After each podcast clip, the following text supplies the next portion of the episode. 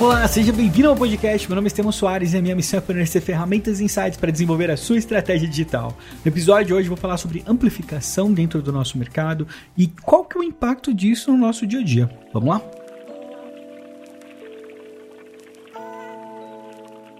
E hoje vai ser um bate-papo um pouco mais rápido, porque como você pode ver, minha garganta tá prejudicada, mais uma vez, né? Isso é culpa da mentoria em grupo no SMXP. Inclusive o SMXP que patrocina esse podcast aqui, hein? smxp.com.br, o melhor lugar para você desenvolver sua estratégia digital. Eu vou falar uma coisa para você. Vai lá, porque vai fechar essa semana, tá certo? E os bônus que tem lá, eles vão encerrar essa semana e eles não voltam depois. Tá bom? Então, se você tava em dúvida, se você tava, ah, não, será que eu vou pro SMXP? Será que não? Bom, chegou a hora de decidir. é isso aí. E esse negócio dos bônus é real oficial, tá certo? Lembrei da Laia agora, falando real oficial. Mas enfim, é, vai lá, assina, você vai curtir com certeza. SMXP é muito bacana.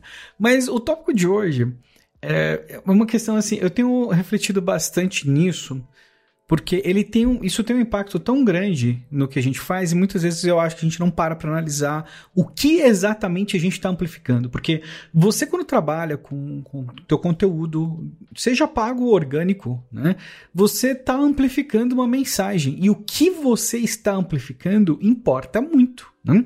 Então se você tá, tem um negócio que não funciona direito e você amplifica você amplifica isso, não vai resolver os problemas do negócio. Você vai continuar tendo problemas e porque está sendo amplificado, você vai ter problemas ainda piores. Né?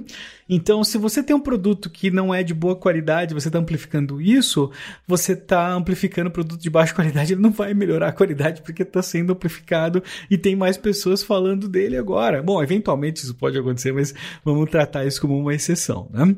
Mas você percebe onde eu quero chegar? Com que frequência a gente avalia o que a gente está efetivamente amplificando, né? E talvez isso sirva mais para quem fornece serviço para clientes do que para qualquer outro tipo de pessoa, né? Mas eu acho que se você vende seu próprio produto, se você tem seus próprios produtos, você deveria refletir nisso também. Mas de qualquer forma, quando você tem clientes, isso é óbvio, porque é, dificilmente a agência escolhe, ela é escolhida e aí, quando você é escolhida, é muito comum você pegar clientes que estão numa situação desesperadora, numa situação delicada, numa situação onde o produto não vende, numa situação onde o produto não é bom, numa situação onde o atendimento não é bom, no atendimento onde a empresa não quer colaborar com você, não quer fornecer dados, não quer trocar ideia, não quer ser parceiro de negócio. Né? A empresa quer contratar alguém puramente, nossa, parece um trator que passou aqui, mas enfim, quer contratar um parceiro, é, assim, operacional em excesso, né? Em excesso por quê? Porque normalmente quando você contrata uma agência, um freelancer, você tem um trabalho estratégico envolvido. Isso está é, embutido, vamos dizer assim, né? Então, tanto é que se você for vender só uma quantidade de posts, isso é um trabalho de design, você desenha os posts, entrega, o que o cliente vai fazer com aquilo ali é problema dele, né? Mas quando você contrata alguém para fazer gestão das suas redes, quando você contrata alguém para fazer uma estratégia digital, né? Normalmente, esse, essa parte do escopo do que é amplificado, uh, especialmente quem não tem muita experiência, nem considera, porque, tipo, tem que pegar o cliente que apareceu, né? E aí vai fazer o quê? Não vou pegar o cliente que apareceu e vou. E aí a gente entra num, num mercado onde tem muitas pessoas insatisfeitas porque estão trabalhando com clientes que às vezes até são gente fina, mas tem um produto que não é legal no mercado. O produto não é competitivo o suficiente, o produto já deveria ter sido alterado e não foi, o produto já deveria ser revisitado e não foi. Né? O produto continua tendo feedback negativo e as ações de marketing não mudam por conta disso, né?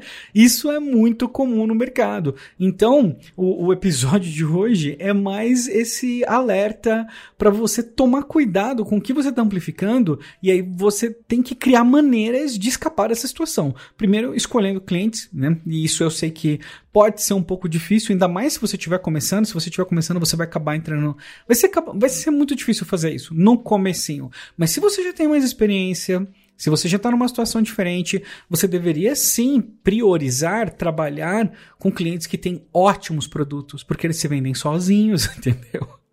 É muito mais fácil. E isso tem um impacto direto na tua saúde mental tem um impacto direto na sua satisfação e amplificar algo que é bom. Então, o profissional que já tem experiência né, que vai valorizar o conteúdo, vai, vai, vai, valorizar as horas de estudo que você tem aí de bagagem, né? As horas de podcast que você tem ouvido, né? É, o que vai acontecer é que você vai ter que selecionar isso um pouquinho melhor e tomar cuidado daqui para frente para não cometer esse deslize. Simplesmente para cuidar de você mesmo, da tua saúde e falar, ah, mas eu não vou pegar. Bom, dependendo do caso, é o caso de não pegar mesmo, porque você vai querer fazer propaganda de um produto ruim. Às vezes você precisa fazer uma outra coisa diferente, né? E você tem que essa linha dos valores aí eu não vou traçar para você, né? Porque eu sei que quando chega o boletão ali para pagar é fácil, né? Tipo, se tá tudo pago, você fala: "Ah, não, não vou pegar esse cliente", mas se você tá precisando pagar a conta, é uma outra história, né? Chegou a cliente com um produto horroroso. Você vai fazer de tudo para virar o jogo para ela, não vai não? Mas se você faz isso tendo é, ciência de que é um produto que não é legal e que vai exigir de você, você consegue alocar uma quantidade de energia necessária para lidar com aquilo. Né? O que não pode é você pegar um produto ruim e achar que tudo vai fluir naturalmente, que a gestão é maravilhosa, que o atendimento é maravilhoso. Se o produto é ruim e está no mercado, né, é porque tem alguma coisa ali que provavelmente vai te dar problema em algum momento. Então não deixe de fazer essa análise do produto, né? É, como é que ele é percebido no mercado, né? Tem várias ferramentas para você fazer isso, mas especialmente quando é negócio local, é muito fácil de fazer essa avaliação. Né? Muito fácil, você tem que conhecer a fundo o produto que você vai trabalhar normalmente. Enfim, toma esse cuidado. Resolvi gravar isso aqui para você prestar atenção e às vezes evitar algum problema. E se você estiver passando por isso, já está numa situação de você já pegou o cliente ou já está trabalhando com um produto que você não tem orgulho ou não tá legal, sempre dá tempo de rever, sempre dá tempo de rever. E se for o produto, se for o seu produto, sempre dá tempo de rever também, né? A gente muitas vezes não consegue criar algo excelente o tempo todo, né? Acho que ninguém consegue. Então acho que o mais importante, um dos aspectos mais importantes para um produto físico e digital é, é um processo de melhoria contínua. Né? Acho que é importante ter isso em mente para ajudar também nas outras atividades, especialmente na amplificação que a gente faz no mercado digital. E é isso, finalizamos mais um episódio aqui do podcast. Foi um prazer ter você por aqui. Lembrando que o SMXP encerra essa semana as inscrições, então corre lá, smxp.com.br, assina, vai ser um prazer ter você por lá. A gente vai se ver toda segunda-feira às seis da tarde, além de vários conteúdos incríveis que você vai encontrar e mudanças muito legais estão chegando por aí, hein? Então corre lá para você pegar tudo em primeira mão, beleza? Um grande abraço e a gente se fala amanhã.